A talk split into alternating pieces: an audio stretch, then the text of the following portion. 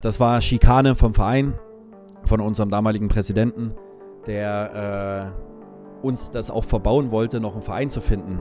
Lachs mit Kaviar, sage ich dir ja. ganz ehrlich. Wenn du den Ball erwischst mit einem Vollspann und der ist schön englisch so über den Rasen gleitet und du spürst es schon, wenn dein Fuß den Ball berührt, wie der Ball dann, in welche Richtung der sich bewegt, das ist ein Traum. Wir waren dann in der Kabine, haben sofort ähm, gehört, dass anscheinend äh, Fans des äh, die Geschäftsstelle und VIP-Bereich stürmen, wo unsere Familien saßen. Wir haben unsere Familien angerufen, haben gesagt, verschwindet sofort. Ähm, anscheinend war es nicht so schlimm, also im VIP-Bereich ist nichts passiert, nur ein paar vielleicht, die dort ein bisschen randaliert haben, die aber sowieso schon dort saßen. Ich versuche aber auch wirklich jedes Spiel so ein bisschen als Highlight zu betrachten, ne? aufgrund der Geschichte, die ich habe und aufgrund der Dankbarkeit, die ich einfach spüre, weiterhin Fußballer zu sein. Dann begann Tügütü Abenteuer dritte Liga. Und äh, es gab keine Woche eigentlich, oder es verging keine Woche ohne Skandal. Hashtag PFL presents Passion for Life.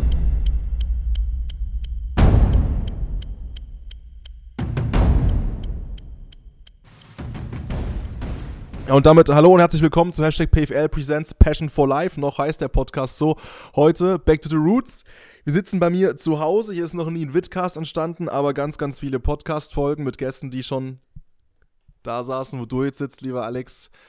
Ich freue mich, dass du hier bist. Ich freue mich wirklich, dass du hier bist. Wir haben uns das letzte Mal in Aue gesehen. Vor einigen Monaten ist es schon wieder her. Und unabhängig davon, dass jetzt die Kamera läuft und das Mikro hier hängt, kann ich dir wirklich sagen, ich habe mega Bock. Ich hoffe, wir reisen noch eine Gym-Session weg danach auch zusammen ordentlich. Da habe ich richtig, richtig Bock drauf, weil ich mich einfach mit dir, und wir haben es schon gerade gezeigt, auch ähm, im Off, super gut unterhalten kann. Deswegen erstmal hallo und herzlich willkommen bei mir zu Hause hier. genau, geht schon gut los. Premiere quasi. Eine Witcast-Folge hier in meinen vier Wänden in meinem improvisierten Podcast-Studio. Alex, grüß dich. Mr. PFL, ich freue mich genauso. äh, ich habe Bock auf die Folge. Ich habe Bock, mit dir ins Gym zu gehen und das auseinanderzunehmen. Ich glaube, wir werden einen coolen Tag verbringen. Das glaube ich auch, das glaube ich auch. Und ich fange immer gleich an. Deswegen äh, für viele, die dich nicht kennen, vielleicht, oder die einigen, die dich nicht kennen, die an, erste Frage. Immer gleich, ihr wisst Bescheid. Äh, wer bist du, was machst du? Das ist übrigens die Königsfrage. Who am I? Ja, das ist die wahre Frage, die es zu beantworten gilt. Ähm, auf die es eigentlich nur eine Antwort gibt. Ich bin der, der ich bin, ohne irgendwelche Etikette. Ähm, ich glaube, immer, was man jetzt hinzufügen würde, das wären nur Rollen, die man spielt. Äh, aber klar, für alle anderen, ich bin ähm, Alex, 30 Jahre alt geworden. Äh, Im April, schon ein bisschen her, mein Freund. fühle mich wie 20, manchmal 16 in gewissen Momenten. Ähm, behalte das Kind immer bei mir und äh, ja, spiele Fußball. Es ist mein Hobby und mein Beruf ähm, und versuche das Leben mit allen Zügen zu genießen und es so anzunehmen, wie es kommt. Und das machst du auf eine Art und Weise, die ich unglaublich krass finde. Ich überlege gerade, wann haben wir uns kennengelernt? War das 2017? 16, 17? Ja, sechs, sieben Jahre her, denke ich auch. Ja. Das war in deiner Zwickauer Zeit. Da sind wir, da warst du gerade oder immer noch verletzt, was ja auch ein Thema ist, was deine Karriere, sage ich mal, ganz schön krass begleitet. Ähm, haben uns, glaube ich, kennengelernt. Da sind wir mitgefahren, ein Kumpel von mir noch und, und ähm, ich quasi nach Zwickau zu einem Heimspiel.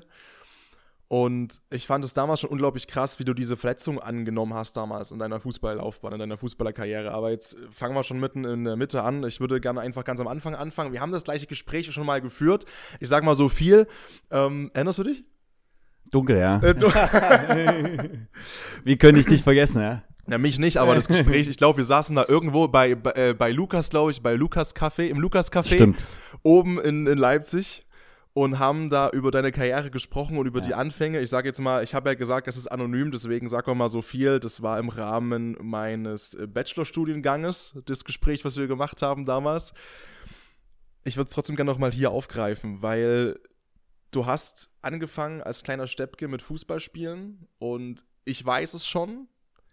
Das war ja eigentlich nie der Plan für dich, Fußballprofi so richtig zu sein und zu werden. Was wollte denn der kleine Alexander Sorge eigentlich machen früher? Der Kleine, der wollte wirklich nur spielen, ohne professionellen Gedanken. Ähm, abenteuerlustig, wollte sich in alles reinstürzen und hatte eigentlich immer ein Lächeln auf den Lippen. Aber es war damals schon so, das größte Lächeln hatte ich beim Sport und gerade beim Fußball. Ähm, ich durfte dann mit vier Jahren endlich in den Verein, da war ich dann groß genug. Vorher haben die äh, Trainer immer gesagt, der ist zu klein. Und ähm, das war mich, für mich die Erfüllung, immer Fußball zu spielen. Äh, und natürlich hat man als kleines Kind da nicht diesen Gedanken, ich möchte das als meinen Beruf haben, sondern äh, ich spiele einfach nur, weil es mir unglaublich viel Spaß macht. Ähm, und so ist die Liebe entstanden. Und ich kann auch sagen, auch wenn es dann zum Geschäft wurde, aber die Liebe ist immer noch da, von seit Tag, äh, seit Tag 1 und auch bis heute und wird mich auch noch begleiten. Ähm, ja, es kam dann dazu, dass ich dann mit zwölf ins Nachwuchsleistungszentrum bei Sachsen-Leipzig, heute Chemie Leipzig, gegangen bin. Äh, und dann nahm es natürlich ein bisschen einen professionelleren Charakter an. Ähm, und ja, in den nächsten Jahren, Jugend für Jugend, habe ich gemerkt, da ist schon was drin, schon was möglich. Und dann wollte ich es natürlich auch unbedingt die Chance dann ergreifen, raus aus der Jugend, rein in den Männerbereich, das dann auch beruflich zu machen. Ähm, ja, und zum Glück hat es geklappt. Es hat geklappt. Wie ist denn das jetzt? Also, wenn du jetzt sagst, ne, dieser Gedanke hat sich erst irgendwo ergeben, logischerweise, wenn man dann auch merkt, man ist entsprechend auch wirklich gut drauf und gut am Ball. Hattest du irgendeinen Berufswunsch? So parallel irgendwie? Polizist? Wie hier in Leipzig gefühlt jeder werden wollte? ähm, äh, nee, tatsächlich nie so richtig. Für mich war ja auch klar nach dem Abi, dass ich studieren werde, aber auch selbst da hatte ich keine spezielle Richtung, wo ich sage, dass auf das Studium will ich später aufbauen und dann den Beruf ausüben. Ähm, wie gesagt, Sport interessiert, wollte dann erst Sportwissenschaften studieren und so weiter. Es ist letztendlich Wirtschaftswissenschaften geworden, weil ich dachte, das ist dann halt breit gefächertes Spektrum, was ich irgendwann mal darauf zurückgreifen kann. Ähm, deswegen, äh, ich wusste schon immer, es wird sich irgendwas ergeben, hatte aber nicht diesen speziellen Wunsch, ähm, den vielleicht manche haben, außer dann irgendwann Fußballer werden. Ja gut, den Wunsch, den hatten wir alle, glaube ich, oder viele zumindest. Äh, du hast es jetzt geschafft. Ich kann jetzt von einem Sportwissenschaftsstudium nicht abraten. Abraten klingt ja immer so frech, aber ich weiß nicht, ob ich es nochmal machen würde, ehrlich gesagt. Also, ich glaube, das Studium an sich ist cool, es macht ja, Spaß, aber ja. Also die Perspektive ist halt, ist halt crazy, ne? Also ich habe ja mit, mit Leuten noch nach wie vor ein bisschen zu tun, die das ja auch studiert haben, ganz klar. Und da geht es ja bei Jobangeboten schon los. Und ich meine, natürlich kann man sagen, und das ist für uns, und das ist, glaube ich, bei uns beiden auch, das ist ähnlich, äh, wir lieben das, was wir machen und wir brennen dafür, aber natürlich ist das auch so, dass wir damit auch unseren Lebensunterhalt verdienen. Und wenn ich jetzt für ein Sportstudium brenne, was ich nie gemacht habe, muss ich ganz ehrlich sagen, dann äh, sind die Perspektiven relativ mau, ehrlich gesagt. Wenn ich jetzt so, ich habe, ohne jetzt Namen zu nennen, aber einen Kollegen, der hat den Master gemacht, im, dann in der Spovi hier auch in Leipzig, im, im Bereich Sportwissenschaften, hat einen Top-Master gemacht. Und das Einzige, was so jetzt hier in der Umgebung überhaupt möglich war, im Bereich Schwimmen, wo er halt extrem gut war als Trainer, war halt Landestrainer zu sein und dann wäre, ein, oder wäre halt eingestiegen ohne große Aufstiegschancen bei 1600 netto.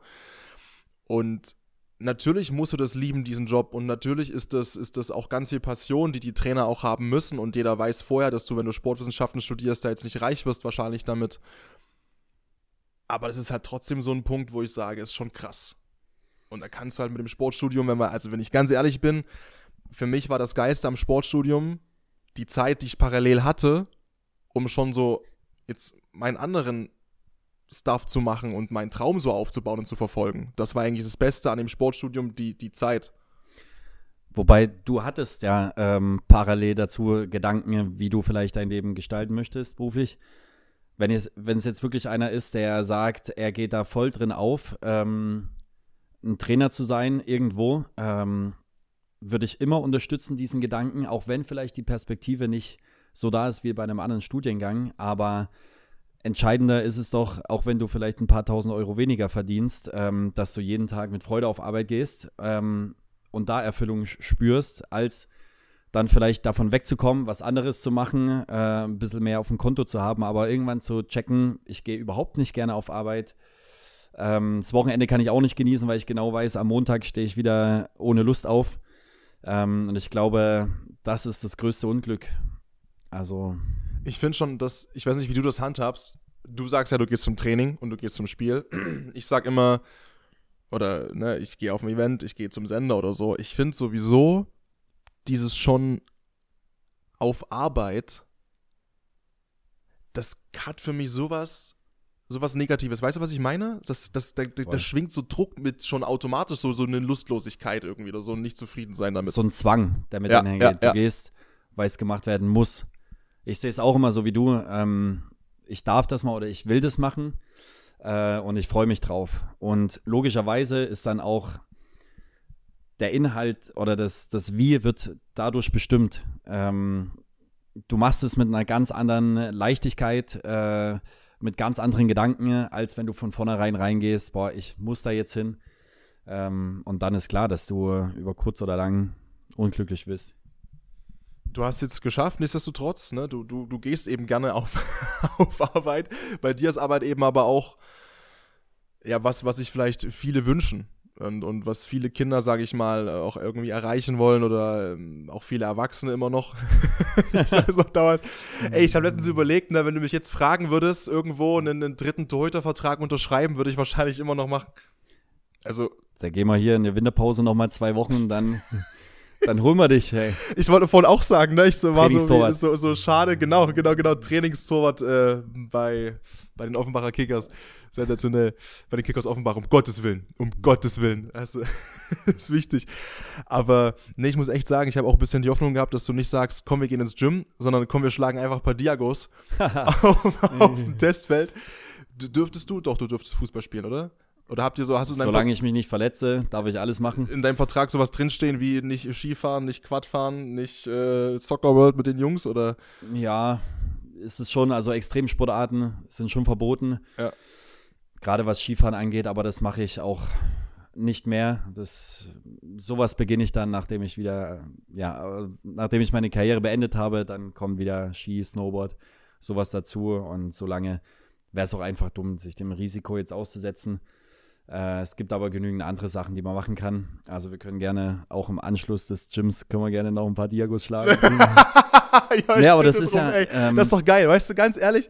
Ey, ich, kennst du, kennst du, ich weiß nicht, ob du, ähm, bei TikTok bist du nicht, oder? nee.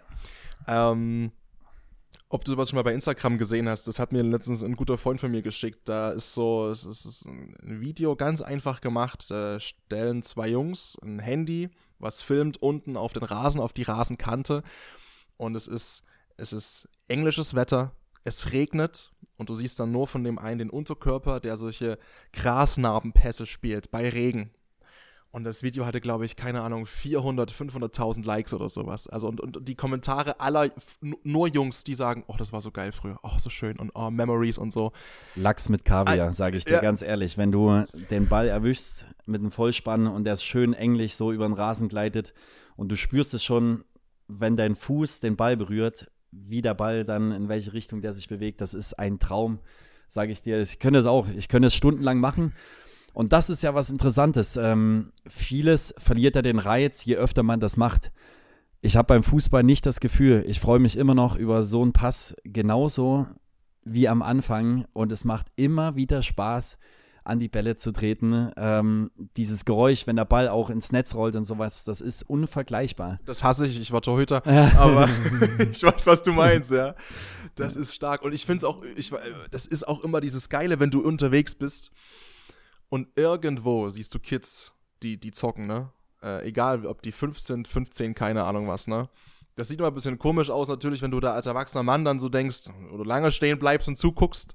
Aber ich könnte da so zugucken und diese kindliche Freude. Ja. Und das Allergeiste ist, wenn ein Ball zu mir rollt, weil der aus dem Spielfeld rausrollt. Und dann darf ich den zurückschießen, Ja, zurückpassen und du denkst so, ja. ja ich sage, es, es ist auch wirklich geil, diese spielerische Freude einfach zu sehen, diese Kids, die nicht dran denken an irgendwelche Problematiken, die wir auch als Erwachsene manchmal haben, wo wir denken, boah, wir sind gerade im Gedankenstrudel oder sowas, die gehen einfach raus und spielen und haben so eine Leichtigkeit. Das ist einfach toll mit anzusehen und manchmal sollte man als Erwachsener eben auch mal wieder sowas machen und wenn es nicht der Fußball ist, dann irgendwas anderes, wo man einfach drin aufgeht und wo man alles vergisst, wo man in so einen Flow kommt, wo man alles drumherum vergisst. ähm, die Zeit äh, vergisst und alle Probleme, wo man denkt eigentlich, dass sie Probleme sind, die eigentlich gar keine sind, ähm, einfach mal wieder sein. Das ist ein super super spannender Satz und äh, ich, ich finde es bei dir so faszinierend, weil ich immer das Gefühl habe, ich kaufe dir das ab. Ich frage dich ja ab und zu mal, oder wir haben uns ja jetzt nicht das erste Mal gesehen heute, wie gesagt, ne? Und, und äh, dann fragt man sich so, ey, wie geht's dir, was ist so los bei dir und so. Und ich weiß noch, wir, wir kommen noch dahin, aber zum Beispiel auch nach der Nummer mit äh, Türkgücü München, wo die erstmal dann insolvent gegangen sind und, und die Saison beendet war für euch damals. Du warst Kapitän, du hast eigentlich ja auch eine, eine gute Phase gehabt. Ich, vielleicht auch kommen wir noch dann drauf zu sprechen. War das auch so die, die erfolgreichste fußballerische Zeit, würdest du sagen? Mit Türkic war der einmal Vierter, glaube ich, ne? Ja, wir waren eigentlich drauf und dran, so, oder unser Ziel war es, in die zweite Liga aufzusteigen. Ähm, war auch zwischendurch, sah es echt ganz gut aus. Ähm, aber dann gab es ganz viele Querelen und äh, dann haben wir den Aufstieg nicht geschafft, sondern eher ging die Tendenz da nach unten. Ähm, ja, aber für mich persönlich war es eine sehr, sehr erfolgreiche Zeit. Aber natürlich, dann kam wieder mal der nächste Einbruch, was du eben gesagt hast. Faktoren, die man selbst einfach nicht in der Hand hat, ähm, von außen reinkommen und bam, wird der Verein aufgelöst, nicht ganz, aber mit der Insolvenz eben das Spielrecht entzogen, ähm, von jetzt auf gleich aus dem Spielbetrieb genommen, kein Training mehr, keine Spiele und man ist arbeitslos, ja. Ja, weil du hattest äh, auch nur einen Vertrag für die ersten drei Ligen, ne? Logischerweise. Ja, ja, genau. Und den Weg in die vierte Liga wäre ja. ich eh nicht mitgegangen. Ähm, aber es ist schon krass, weil du wirst so enttäuscht durch die Erwartung immer. Also das ist ja die einzige Voraussetzung von Enttäuschung, ist die Erwartung. Und meine Erwartung war eigentlich mit dem Kader, den wir damals hatten, ähm, und unserem Ziel ganz klar in die zweite Liga aufzusteigen. Diese, mit dieser Erwartung reinzugehen und nach ein paar Monaten dann aber Zwangsabstieg, Arbeitslosigkeit, ähm, das sorgt natürlich schon für Enttäuschungen, aber so ist das Fußballgeschäft, so ist das Leben. Es lässt sich auf viele Bereiche übertragen. Ähm, es gilt zu akzeptieren und seinen Weg weiterzugehen. Jetzt ist es ja aber trotzdem so, ich, du warst ja zwei Saisons dort, ne? Das waren zwei Jahre. Drei sogar. Drei sogar. Mhm. So, und, und die, die eine, die eine Drittligasaison, die war doch wirklich gut. Also ich meine, ja, ja. ne, die, war die nicht Vierter sogar oder so? War das nicht ganz knapp davor? Am Ende nicht. Äh, wir waren in der Winterpause, waren wir vierter Platz, ah, okay. waren zwei Punkte in dem Aufstieg. Ähm, haben dann aber unseren Trainer entlassen, weil wir nicht auf Platz 1 standen. Unser Präsident hatte den Anspruch, mit dem Geld, was er investiert hat in den Kader, dass wir unangefochten auf Platz 1 stehen im Winter. Wir waren halt nur zwei Punkte hinterm Aufstieg ähm, und deswegen hat er einen Trainer entlassen und das, dann begann die Talfahrt. Also Spieler rausgeschmissen, Trainer, der dann auch nicht funktioniert hat, wieder gewechselt und so weiter. Und in der Rückrunde hat dann ganz, ganz wenig funktioniert, sodass wir dann ein bisschen abgerutscht sind ins Mittelfeld. Zwischendurch sah es aber, sah es aber gut aus. Und natürlich war das jetzt auch, sage ich mal, kein Verein, der jetzt deutschlandweit die ganzen Fans, äh, sage ich mal, so elektrisiert hat mit positiven Emotionen, sondern eher das Gegenteil. Das war dann auch, sage ich mal, von außen. Habt ihr das mitbekommen in München, wie darüber gesprochen wird, wie über euch gesprochen wird als Türkgücü? Ich meine, das war, das ist ja auch das, was spannend ist bei dir irgendwie an der Karriere. Du hast einerseits natürlich extreme Verflechtungen in die Heimat. Du hast bei mehreren Traditionsvereinen hier gespielt, bei Zwickau, bei Erzgebirge Aue. Auf der anderen Seite eben auch bei neuen Vereinen wie RB Leipzig. Zwar in der Heimat, aber eben auch ein komplett neues Projekt zu der damaligen Zeit, kann man das glaube ich auch noch so nennen. Ja. Ähm, und äh, Tükücü München. Also das sind ja auch so deine, deine Karriere läuft in Wellen, dein Gesundheitszustand läuft in Wellen, aber auch so diese Vereinsentscheidung, die du triffst. Jetzt bist du bei den Kickers Offenbach. Also Wieder Traditionsverein, ja. Ja, das sind gerade mit RB und mit äh, Türgücü, wie du schon sagst, das sind zwei Vereine, die extrem polarisieren. Ähm, wo man auch bei beiden Vereinen den Hass gespürt hat. Ähm, ihr habt mitbekommen, also, wenn ihr irgendwo wart. Ja, ja. Haben wir schon mitbekommen. Bei RB war es noch ein bisschen krasser. Also, was da für Hass auf uns zukam in den anderen Stadien und so, das war schon heftig. Oder auch in der eigenen Stadt, wo Spieler überfallen wurden und ähm, teilweise mit Unterhose zum Training kamen, weil sie an der Straßenbahnhaltestelle ihre Klamotten ausziehen mussten. Tasche wurde abgezogen. Äh, das war Wahnsinn damals. Ähm, bei Tügücü hätte es eigentlich anders sein können, weil das Projekt an sich eigentlich einen coolen Ansatz hat, äh, als erster von Migranten gegründeter Verein in den Pro Profifußball in Deutschland zu kommen ähm, und vielleicht auch so ja, den Übertrag zu schaffen in der Integration und alles. Aber habt ihr das auch so gespürt oder war da so ein bisschen der, der Deckmantel von einem Investor, der natürlich trotzdem irgendwann wieder Geld verdienen möchte? War dann eher der Deckmantel, ja. Ähm, wir haben daran geglaubt erstmal am Anfang und die Mannschaft wurde auch so zusammengestellt. Teilweise Migranten, teilweise aber auch ähm, oder viele Deutsche, aber verwurzelt meistens schon im Raum München, Bayern ich war fast der einzige Ossi, äh, der dazu kam. Ähm, aber du auch das, der, ja. der Ausländer bei aller. Ja, ja genau. Ich habe gerade für den Podcast und ich habe gerade Gänsefüßchen gezeigt, ja, bitte. Nicht austicken. ähm, und da ging es eigentlich schon, ja, dass wir als Gruppe zusammenwachsen, aber auch so ein großes Miteinander ähm, predigen wollen fürs ganze Land. Ja, aber dann wurde schnell klar, mit uns wurde beschissen umgegangen. Ähm, Was heißt beschissen? naja, das, äh, die Spieler wussten eigentlich schon, wenn die ja, mal ein Spiel nicht performen, dann sind sie ganz schnell auf dem Abstellgleis. Also es gab Spieler, die haben das dann wirklich mitbekommen, dass ihr Kollege ähm, in die Trainingsgruppe 2 abgeschoben wurde, nachdem er mal einen Fehler gemacht hat und haben dann sich gefragt, ja, wie soll, wie soll ich noch einen Ball fordern? Wie soll ich mich voll entfalten auf dem Spielfeld, wenn ich genau weiß, wenn das nicht klappt, werde ich vielleicht der Nächste sein, der sich einen neuen Verein suchen muss. Und dadurch war die Angst, einen Fehler zu machen, riesengroß. Und ja, damit nimmst du auch wieder die Wahrscheinlichkeit, ein Spiel zu gewinnen, weil da müssen wirklich alle befreit aufspielen. Jeder muss Bock haben. Und was wir eingangs erwähnt haben, diese Freude am Spiel, die ein elementarer Erfolgsfaktor ist, die wird genommen, sondern eher der Druck und die Angst erhöht. Und wenn wir über zwei Motivatoren sprechen, Angst und Liebe, dann war es eher damals bei Tögütü Angst ähm, und nicht mehr die Liebe zum Fußball.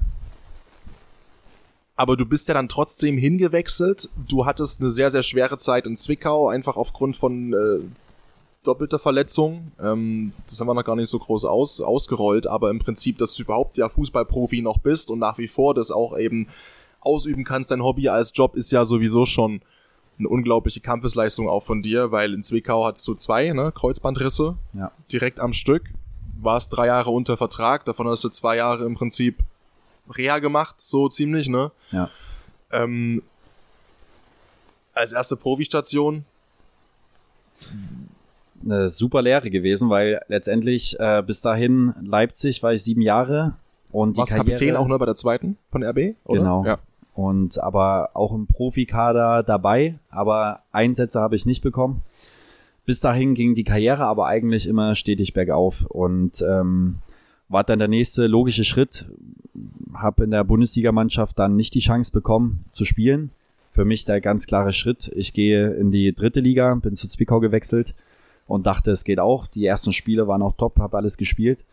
Und dann kam eben die Verletzung und du wirst wieder auf den Boden geholt und erinnert, ähm, es gibt das und auch das. Oder das erste Mal überhaupt, oder? Wenn du sagst, es gab sieben Jahre eigentlich nur bergauf, dann wurdest du ja das erste Mal so richtig überhaupt auf den Boden Also es gab geholt, immer oder? schon, ich hatte auch mal eine Phase, da, da war ich ein halbes Jahr verletzt und da dachte ich damals, was für eine schwierige Phase. Es ist alles relativ. Was danach kam, war natürlich äh, nichts im Vergleich ähm, dazu, sondern viel, viel krasser.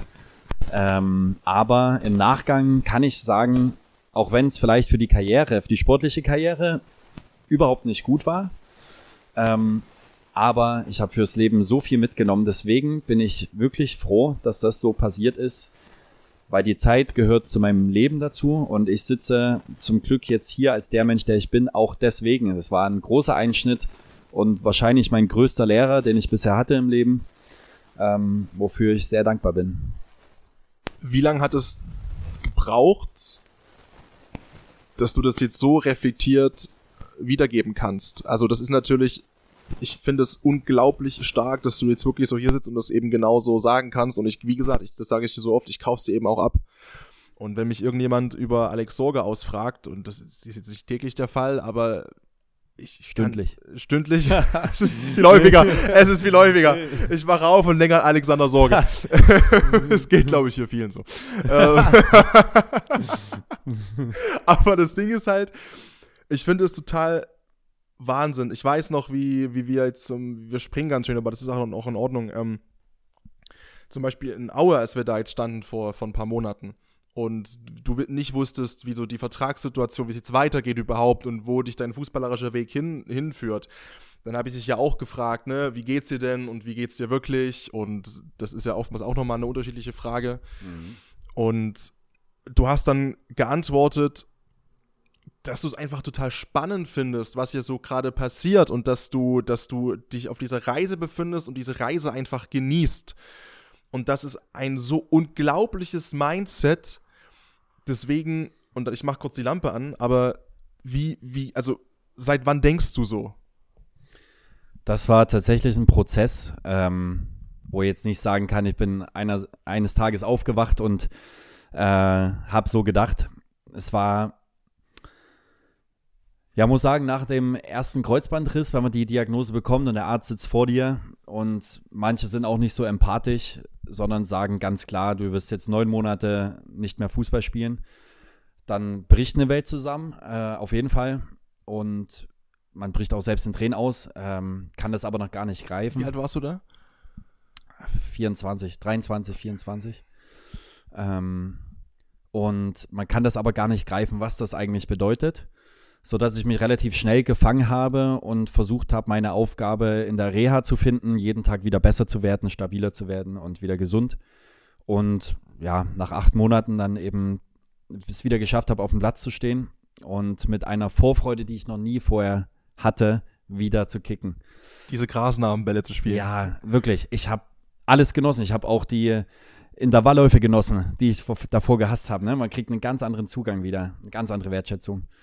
Und ähm, nach zehn Tagen im Training, muskulär total übermüdet, wieder weggeknickt, wieder diese Diagnose, hat auch zehn verschiedene Ärzte gebraucht, die alle dasselbe gesagt haben, aber um, damit ich es verstehe, also ich habe immer gesagt, ich habe die Diagnose bekommen, wieder Kreuzbandriss, habe gesagt, das kann nicht sein, das geht nicht. Ich ich wollte es nicht begreifen. Du wolltest nicht. Weil gleiche Knie?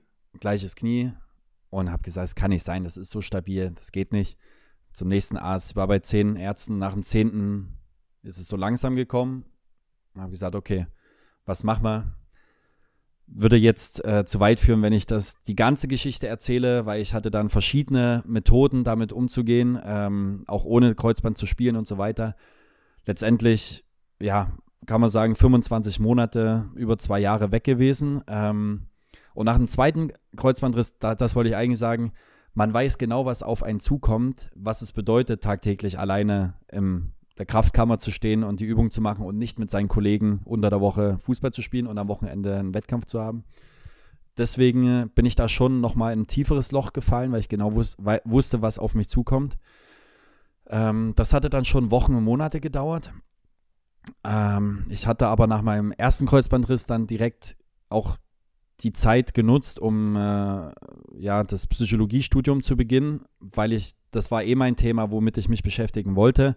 Und dann dachte ich bei der Verletzung, komm, du brauchst eine Aufgabe während der Reha auch noch zusätzlich und habe das auch für den Kopf einfach aus äh, ja. Ableckungsgründen teilweise, oder, dass man sich nicht nonstop so reinsuhlt, auch menschlich dann so und diese dieses Selbstmitleid vielleicht, wo die Gefahr ja besteht, da eben wirklich wieder reinzufallen und wieder und wieder ja, auch das und vor allen Dingen auch, weil der, das Glücksempfinden braucht irgendwie mehrere Säulen und vor allen Dingen eine Säule ist auch, ähm, dass, dass man selbst merkt, man kommt voran, man schafft auch was, man lernt dazu.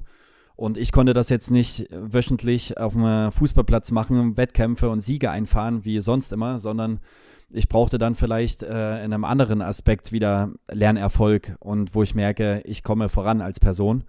Und ähm, das, das ist eben auch ein Grund, ähm, warum ich dafür dankbar bin, weil ich das Studium begonnen, begonnen habe ähm, und ich es vielleicht erst später, viel, viel später gemacht hätte, wenn die Verletzung nicht gekommen wäre.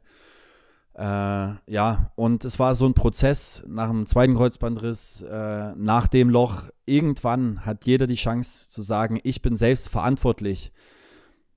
Also die Antwort auf Ereignisse, die geschehen im Leben, zu geben. Auf die Ereignisse haben wir nie Einfluss. Das, die passieren einfach im Leben. Ne? Das, Aber wie man damit umgeht, das ist das alles Entscheidende. Und selbst die Antwort zu finden und nicht äh, selbst im Loch zu sein, ähm, weil damit schade ich mir ja nur selbst, sondern einen Weg zu finden, bei mir zu bleiben. Und dann habe ich gelernt, den Prozess zu genießen. Das, ich habe mir gedacht, auch das gehört dazu. Ich habe für mich aber selbst rausgefunden, ähm, die Liebe zum Fußball ist viel zu groß, als dass ich das jetzt aufgeben kann. Die anderen waren alle damit beschäftigt, mir zu sagen, dass es nicht klappen wird mehr mit dem Fußballprofitum. Jetzt also in Zwickau oder? Engeres Umfeld. Engeres Zwickau, Umfeld. Äh, Sportdirektor, Berater, auch Freunde. Ähm, Weil sie es aber unterm Strich vielleicht trotzdem gut mit dir meinen, aber sie haben es gut Du- gemeint, aber such dir lieber was anderes. Der Output ist natürlich dann, genau, und dann ist, glaube ich, äh, ich, ich fühle es ja nach, man braucht dann schon auch ein bisschen diese gewisse Geisteskrankheit im positiven Sinn zu sagen. Und auch wenn ihr meine Familie seid und mein engstes Umfeld und meine Vertrauten, aber ich nehme euch in dem Punkt jetzt mal auseinander. Genau, das war auch der Anreiz. Äh, irgendwann habe ich das dann aber nicht gedacht, ich mache es extra wegen euch, sondern Nein, aber du weißt, Genau. ich meine. absolut 100 Prozent, ähm, weil ich es will. Ähm, und ich habe eben keine Energie damit verschwendet, ähm, denen zu glauben und äh, Plan B zu schmieden und so weiter, ähm, sondern ich habe meine Liebe, auf meine Liebe gehört. Ich wollte Fußball spielen. Ich wusste, warum ich jeden Tag dann wieder zur Reha gehe äh, und die Übungen mache. Und weil ich wusste, warum, hat es zum Glück funktioniert. Und nach 25 Monaten stand ich endlich wieder auf dem Platz ähm, in einem Drittligaspiel. Und dieses Gefühl kann man nicht beschreiben. Jedes Wort, was ich jetzt sagen würde, würde dem nicht gerecht werden. Also es war Gänsehaut pur. Ähm, ich wusste, wofür ich es gemacht habe und dass das mein Weg ist, auch weiterhin. Äh, ja, und seitdem hat sich auch, wie gesagt, so ein bisschen weiterhin ähm, diese Denkweise entwickelt. Äh, es kommen ganz viele Stimmen von außen, jeder hat seine Meinung, aber entscheidend ist eben, was du möchtest. Ähm, hör in dich rein, das, ich reflektiere immer. Ähm, was beschäftigt mich? Macht mir das immer noch Spaß oder wo liegt mein Fokus? Und wenn ich das beantworten kann, weiß ich, wohin mein Weg führt. Und du hast dann das, das Comeback auch wieder geschafft beim FSV Zwickau. Dann hast du dann trotzdem dann irgendwann für dich ja auch die Entscheidung getroffen, dass es da eben nicht, nicht weitergeht. Jetzt unabhängig von deiner, von deiner Leistung und allem drum und dran. Meinst du, das ist für einen Fußballprofi, wenn der jetzt irgendwo hinkommt, und das gibt es ja leider häufiger, dass er jetzt zu einem neuen Verein kommt, jetzt zum Beispiel hier bei AB, ähm, El Shaddai, Bishabü und so weiter und so fort, oder irgendwie, ne? Ähm, wenn du halt von einem Dreijahresvertrag zwei verletzt bist, stellt man sich manchmal die Frage, Mensch, wäre ich fit geblieben, was hätte sein können? Auch schon in den ersten drei Profijahren? Die habe ich mir früher gestellt, ja. Mittlerweile weiß ich, die Frage ist absolut obsolet. Die brauche ich mir nicht stellen, die bringt mich nicht weiter. Ähm, sondern eher zu sagen, es ist genau gut so, wie es lief. Ähm, und ob ich jetzt noch, ja, natürlich, es wäre toll gewesen, Bundesliga zu spielen. Aber ich bin, ich finde es viel toller, so wie ich jetzt bin als Mensch, ohne Stand jetzt ein Bundesligaspiel. Kann ja noch kommen. Ähm, aber äh, dafür bin ich viel dankbarer, als ähm, dass ich jetzt noch den und den Status vielleicht mehr erreiche. Früher war die Frage schon da, ähm, die quält einen nur und man kommt nicht weiter, weil man immer in der Vergangenheit wühlt und wühlt und wühlt, aber die Gegenwart komplett flöten geht und auch die Zukunft ein bisschen schlechter macht. War dann vielleicht der Wechsel dann auch von Zwickau bis du direkt danach Türkgücü, ne? Genau. War das auch dahingehend menschlich dann sozusagen gut für dich, einfach mal diesen Cut komplett zu ziehen, auch unter dieses Ganze, was eben in Zwickau passiert ist, wofür in Anführungszeichen keiner was kann, aber eben diese Verletzungshistorie, die dich an diese Stadt auch bindet, an den Verein bindet, was nicht die Schuld vom FSV ist, um Gottes Willen, aber das ist nun mal halt im Zusammenhang einfach da. Und dann auszubrechen, das erste Mal ja auch für dich raus aus der Heimat. Ne? Raus aus der Heimat und Bayern ist auch nochmal speziell, Und ne? Bayern Also- ganz raus aus der Heimat, ja. Ja, ähm, war schon auch klar, äh, weg von einem Verein. Ich habe auch, denke immer noch positiv an die Zeit in Zwickau zurück. Aber natürlich Hast ja mich kennengelernt. Hä? Hast ja mich kennengelernt zum Beispiel. Wahnsinn, Highlight. ähm, aber natürlich überschattet durch die Verletzung. Das ist immer, du gehst raus und willst neu anfangen. Und da hilft es auf jeden Fall, einen neuen Ort zu besuchen. und äh, auch raus aus der Komfortzone, die ich hier hatte, weil meine ganze Familie, Umfeld war in Leipzig. Ähm, wir sind fest verwurzelt hier ähm, und ich wusste, wenn ich jetzt nach München gehe, bin ich erstmal alleine. Ich kenne keinen, der in der Mannschaft spielt und auch keinen, der in der Stadt lebt. Fand ich damals extrem reizvoll, habe mich riesig drauf gefreut und war letztendlich auch die beste Entscheidung du warst ja auch noch nie zu Hause weg, ne? Jetzt diese ganzen, sag ich mal, dieser Standardweg in Anführungszeichen, dass man jetzt zum Beispiel fürs Studium in eine andere Stadt geht. Ja. hast du Leipzig gewohnt, es gibt keinen Grund, also ich bin ja auch noch hier, für mich irgendwie ne, aus Leipzig wegzugehen. Also klar, irgendwann wird man sich vielleicht mal die Frage stellen, wenn man nie weiß, was passiert. Und ich bin auch per se überhaupt nicht verschlossen, aber aktuell zum Beispiel auch genieße ich es einfach hier zu sein. So. Ich und Leipzig auch. ist toll. Es ist wunderbar, es ist auch unvergleichbar, es ist eine geile Größe, es, ja. das, die Stadt wächst, du merkst, es entsteht was. Und es ist trotzdem grün, du hast ja. trotzdem viel, viel Grün, was ich so, so wichtig finde. Ja, du hast ein schönes Stadtbild. Ähm, für mich Wasser ganz entscheidend für die Qualität einer Stadt. So viele Seen äh, drumherum, Sommer kannst du richtig geil genießen. Ähm, ich liebe diese Stadt, meine Heimatstadt. Und dennoch war es ganz wichtig für mich, mal rauszukommen, ähm, mir auch vielleicht was Eigenes aufzubauen. Und ich glaube, dass sehr viel Wachstum da auch entstanden ist mit dem Schritt. Und warum dann äh, Tükücü? Also das war jetzt wirklich ja auch ein komplett neuer Verein, denn ich bin ganz ehrlich, den gab es ja auch jetzt nicht erst seit dem Jahr 2019, aber den gab es ja jetzt auch noch nicht allzu viel. Für die meisten aber schon. Weiter im Vorfeld, genau vom Hören sagen. Wann hast du das erste Mal von ihm Interesse gehört und gab es auch für dich irgendwie andere Möglichkeiten, noch irgendwo anders hinzugehen? Oder war das wirklich so, okay, hey, ich habe eben auch aufgrund meiner Verletzungshistorie erstmal auch ein bisschen was, nicht vor dir selbst, aber halt vor anderen Vereinen wieder was zu beweisen und zu zeigen, bevor eben auch wieder mehr Angebote reinflattern können vielleicht? Es war eine Phase, da hatte ich nicht die beste Ausgangslage, eben wegen den schweren Verletzungen, weil auch jeder Verein kann man Verständnis haben sieht, zwei Kreuzbandrisse gerade ähm, mit Mitte 20 genau. Ähm, und im Fußball ist immer das Momentum entscheidend. Die meisten Vereine verpflichten aufgrund des letzten, der letzten Monate und nicht, was davor war, weil davor hat dann keinen mehr interessiert, was das für ein Spieler war. Die sehen dann erstmal nur die zwei Verletzungen und haben Angst, dass es da wieder passiert. Ich würde mir aber da wünschen, dass Vereine auch sehen, was hat der Junge durchgemacht und kann deswegen auch ein paar Schlüsse ziehen, was das für ein Charakter ist ähm, und dass er diese Eigenschaften ja mit in die neue Mannschaft nehmen kann, wie er diese Phase überstanden hat.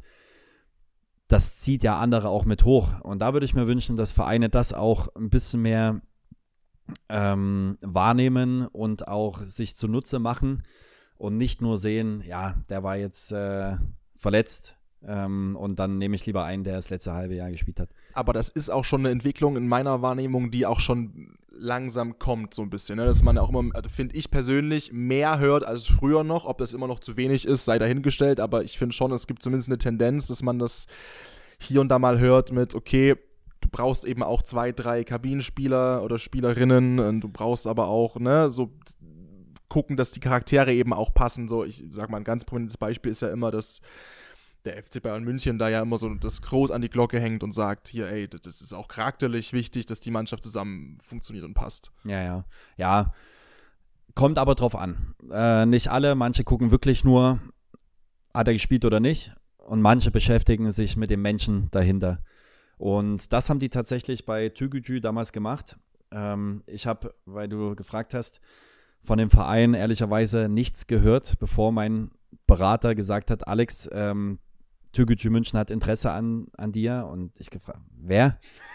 Und weil ich war in dieser ja, Drittliga äh, in dieser Dritt, Bubble halt, ne? Wer hat da so, genau, so. Warst du, warst nach du, anderen Vereinen geguckt. Warst du damals auch schon so, äh, dass du gesagt hast, boah, ich muss jetzt ganz weit weg oder wärst du auch, sag ich mal, im Osten geblieben und zum Beispiel damals noch Rot-Weiß Erfurt, Hallischer FC, ja, Dynamo auch geblieben. Ja, ich wäre auch, äh, wär auch geblieben, wenn das Angebot gekommen wäre. Ähm, es war dann relativ früh, dass Türkgücü das äh, Interesse bekundet hat und mein Berater gesagt hat, auch wenn du den Verein nicht kennst, bitte hörst dir zumindest mal an. Und da ich damals auch schon ein Typ war, der gesagt hat, ähm, ich bin offen und höre mir alles Neue auch mal an und dann kann ich immer noch entscheiden. Und das Gespräch echt sehr, sehr gut war und mich direkt gecatcht hat ähm, mit dem Projekt, was man vorhat, was aufzubauen.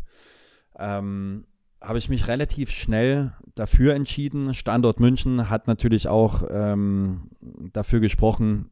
Geile Stadt war ich bis dato nur mal zu Besuch und teilweise zur Reha. Habe es lieben gelernt und wusste, das wird eine coole Zeit dort. Ähm, aber wie gesagt, das Projekt, das Sportliche hat mich so gereizt, da was aufzubauen. Ich bin nach wie vor der Überzeugung, am Ende einer Karriere ist es nicht entscheidend, ob man vielleicht ein Spiel mehr oder weniger gemacht hat in der dritten Liga. Aber am Ende stellst du fest, hast du was aufgebaut, mit warst du Teil von etwas Größerem eventuell, ähm, hast was erreicht, nicht als Einzelner, sondern als Mannschaft, vielleicht die Stadt, die Region mitgenommen. Ähm, und bei Türkgücü ist eben krass auch die Türken in der Türkei nehmen diesen Verein als das Nonplusultra wahr, weil für die ist Deutschland sowieso das Nonplusultra und dann noch ein türkischer Verein in Deutschland.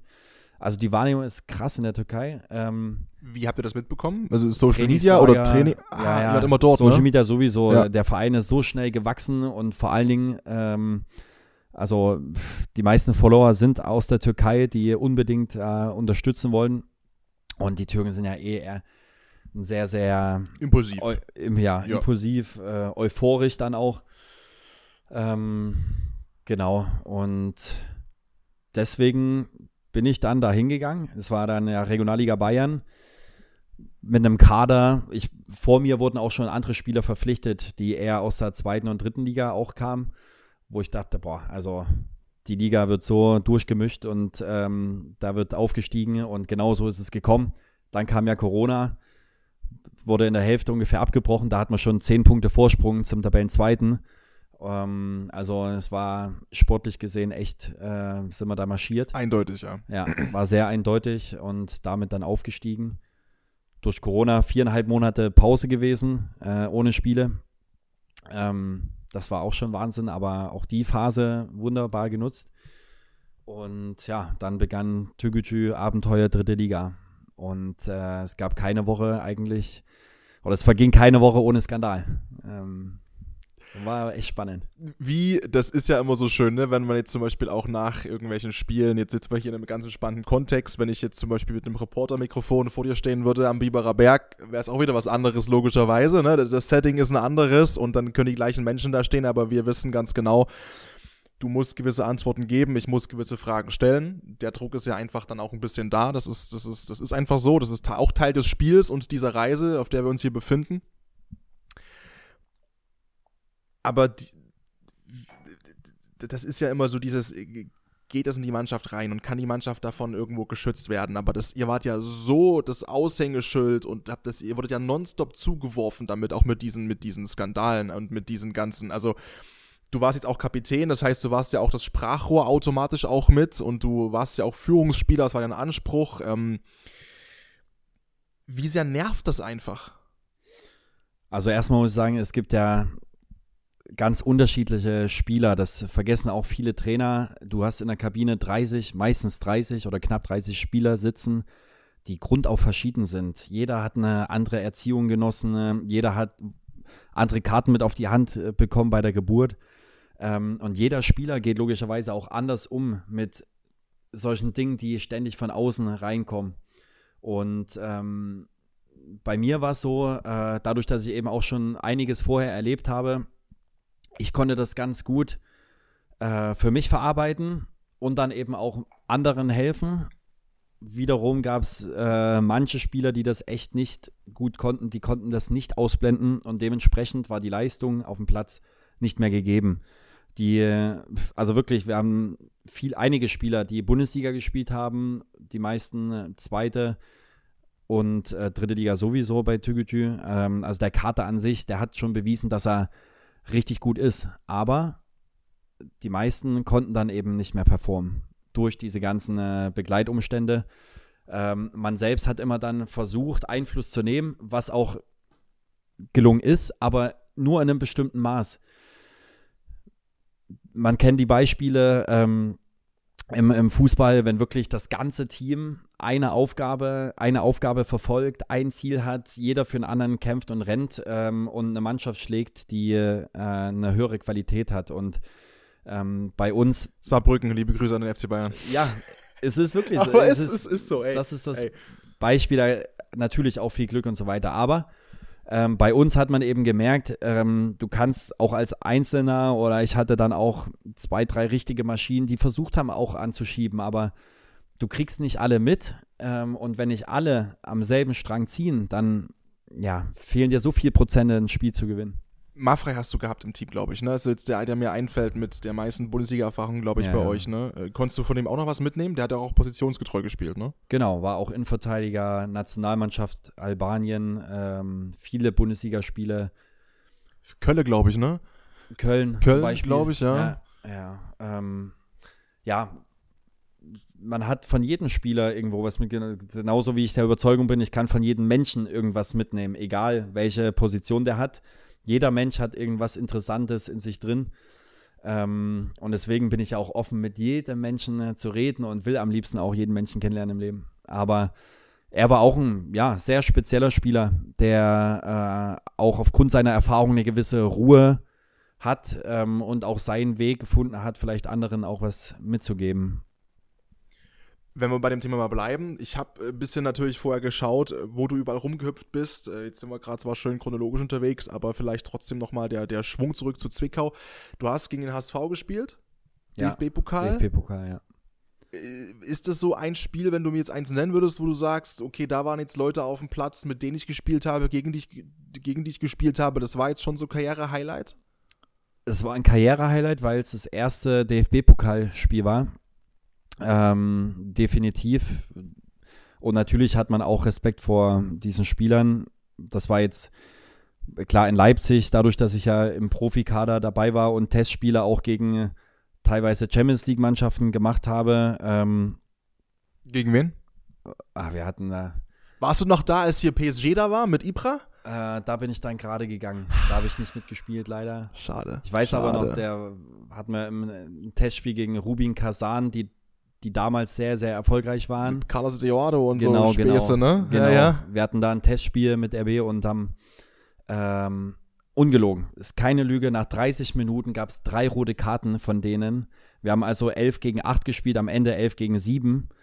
Ähm, das Spiel stand kurz vorm Abbruch, weil die in jeden Ball reingesprungen sind. Also der Ball war 10 Meter weg und die Spieler flogen rein. Ich weiß nicht, was denen gesagt wurde, was denen gegeben wurde vorher. Ähm, das war für mich auch so, es war ein Highlight, weil es eben mal was ganz anderes war. Ähm, ja, also ich, mit Spielern stand ich schon auf dem Platz, die vielleicht auch eine höhere Qualität hatten als damals der HSV. Aber für ein Pflichtspiel und auch ein gewisser Druck, wir wollten ja das Spiel trotzdem gewinnen, auch wenn es dritte gegen erste Liga war. War 0-1 auch nur am Ende, ne? Das war knapp, also. Äh, 82. Minute leider. Geigeltor bestimmt. Im HSV, ne? Ja. ähm, ich sag trotzdem, ist, da ist schon, da ist schon was möglich. Und zum Glück kamen einige Highlights dazu. Ich versuche aber auch wirklich jedes Spiel so ein bisschen als Highlight zu betrachten, ne? aufgrund der Geschichte, die ich habe und aufgrund der Dankbarkeit, die ich einfach spüre, weiterhin Fußballer zu sein. Jedes Spiel hat irgendwas und es ist auch immer wieder faszinierend, wenn man so nach dem Spiel überlegt, auch die eigenen äh, Spielsituationen, jedes Spiel ist echt anders. Jedes Spiel ist anders. Es ist kein Spiel, was genau einem anderen ähnelt. Und deswegen freue ich mich auch auf jedes weitere, was kommt. Ähm, aber macht natürlich am meisten Spaß, vor vielen Zuschauern zu spielen und am Ende was zu, zu feiern. Die meisten Zuschauer, das äh, würde ich mal jetzt schätzen, müsste ja ein Spiel gewesen sein, wo du auf dem Platz standest nach Tükütschü. Das passt ja auch ganz gut. Würde ich sagen, weil ich es nicht besser weiß, war Aue in Dresden. Da hast du ein paar Minuten bekommen, zumindest, glaube ich. Dresden war ausverkauft, oder? 30? Geh mal davon aus, dass Dresden ausverkauft war. Ja, ich glaube, Dresden war ausverkauft. Genauso ist ja Aue auch ausverkauft, wenn Dynamo kommt. Also, das ist ja, ja. so und so. Ähm, ja, 30 plus X. Äh, da ist, bin mir gar nicht geläufig, wie viele da offiziell rein dürfen. Jetzt sind es ja wieder mehr. Jetzt haben sie ja durch diese neue Gästeblockregelung da in Dresden irgendwie oder haben das vor, noch einiges mehr zu schaffen. Ähm, aber da ich, hätte ich jetzt gedacht, zuschauertechnisch könnte das bei dir fast das höchste gewesen sein, oder? Ja, ich, ohne das jetzt mit absoluter Gewissheit zu sagen, aber denke ich auch, auf jeden Fall bleibt hängen, äh, brutale Stimmung. Ein Derby sowieso, was so elektrisiert, auch in Aue zu Hause. Ähm, auch die Derbys gegen Zwickau, das sind so ganz besondere Spiele. Ähm, in Dresden selbst, wenn noch mal mehr Zuschauer da sind, natürlich ein brutales Stadion und Auswärtsfans, ähm, die versuchen, die Heimatmosphäre noch zu übertrumpfen und die Heimmacht, die versucht da ihre Stellung zu wahren. Das ist, das macht schon richtig, richtig Spaß, ja. Und lass uns gerne mal den, den, den, den, den, Schlag dann rumbringen. Ich habe vorhin, ähm, ich habe sie nicht vorgespielt, aber habe ja gesagt, ich habe das Sportradio-Interview. Wir haben uns ja schon mal äh, auch äh, interviewmäßig getroffen sozusagen. Da hingst du am Telefon. Ich glaube, da hast du den ganzen Tag über wahrscheinlich nur Interviews gegeben. Ich weiß, du warst bei Elf Freunde, glaube ich, noch davor oder so. Mhm. Ähm, das war genau dieser Tag, dieser ja, Betriebsversammlung äh, Türkgücü München dann, um die Zeit auch abzuschließen vielleicht. Und dann war so, ja, okay, das Thema ist jetzt zu Ende. Und dann wurdet ihr, wie war das, zusammenzitiert in, in, und dann ja, genau. Also, äh, ich hol kurz aus. Hol kurz aus. Wir haben, ich hab, sagen wir so, noch Diagos schlagen gehen. Aber so, einen Monat vorher ähm, haben wir noch ein neuen, neues Trainerteam bekommen, Trainer und Co-Trainer. Wir waren in einem zehntägigen Trainingslager in der Türkei, in einem Fünf-Sterne-Hotel. Es war alles darauf aus. Typischer Drittligist halt, ja? Ja, es war alles darauf ausgerichtet, dass wir nochmal richtig angreifen in der Rückrunde. Und einen Monat später kursiert oder es kursierte nicht das Gerücht, genau. Ein Monat später war dann der 31.01. und äh, 15 Uhr die Mitteilung über WhatsApp, ähm, wir melden Insolvenz an von unserem damaligen Geschäftsführer. Ähm, was bedeutet, äh, zum Glück ist es in Deutschland so, dass es so ein bisschen äh, überbrückt wird. Also noch, wir konnten äh, Februar und März noch weiterspielen, weil der Staat das Geld gegeben hat. Ähm, wir wussten aber, wenn bis dahin kein Geldgeber gefunden ist, dann sind wir arbeitslos und werden kein Spiel mehr machen. Alle Spiele werden annulliert. Das wäre so von der Wahrnehmung, wie als würden wir niemals gespielt haben in diesem. Es gab ja auch richtig Stress in dem Aufstiegskampf in dem Jahr, Kann weil ich dann. verstehen. Ne, Die Liga hat sich du? total verschoben. Ich verstehe das äh, absolut. Wir selbst als Spieler waren ja auch sauer. Das sind unsere Karrieren, die teilweise da schon auch eine Delle erlitten haben, wovon sich viele nicht erholt haben. Also dass da eben sage ich, was, was ich vorhin gesagt habe, es geht im Fußball ums Momentum. Und wenn im Sommer neue Verträge entstehen sollen und äh, Vereine gucken, der Spieler hat seit einem halben Jahr nicht gespielt, weil der Verein Insolvenz angemeldet hat oder seit drei, vier Monaten, dann haben andere Spieler natürlich einen riesen Vorteil, die bis zum Schluss gespielt haben. Und deswegen sind auch wirklich viele Spieler ähm, danach eine Liga runtergegangen, mindestens, oder haben auch aufgehört mit Fußball, was echt sehr, sehr schade war, weil das super Fußballer waren, die nicht mal 30 Jahre alt waren.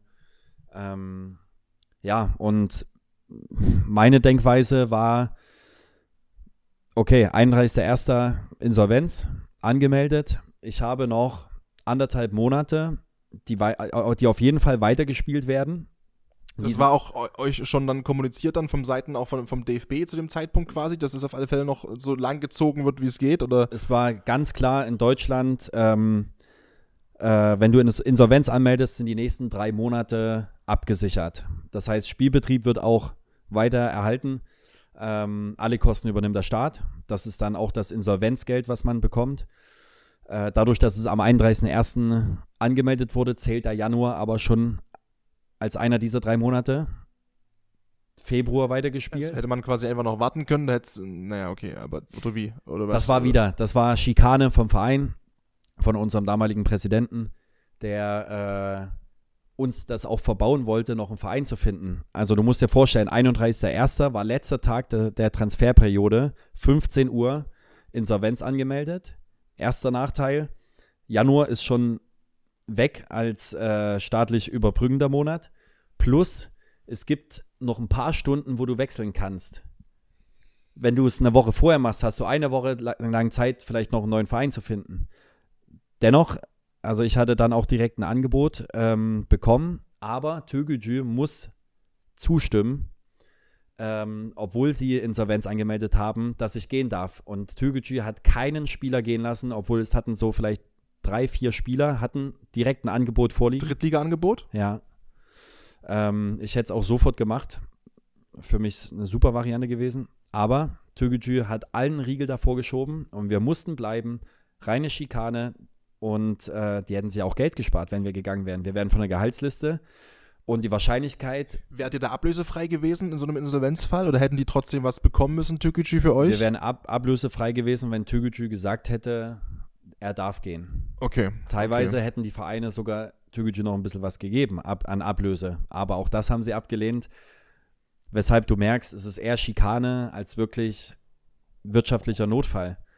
So, 31.01. war vorbei. Für mich war dann klar, ich habe noch sechs Spiele. Danach ist die Saison vorbei und diese sechs Spiele wären optimal genutzt, um eine gute Plattform zu haben, um dann zu wechseln. Und dann haben wir Gas gegeben, noch sechs Spiele.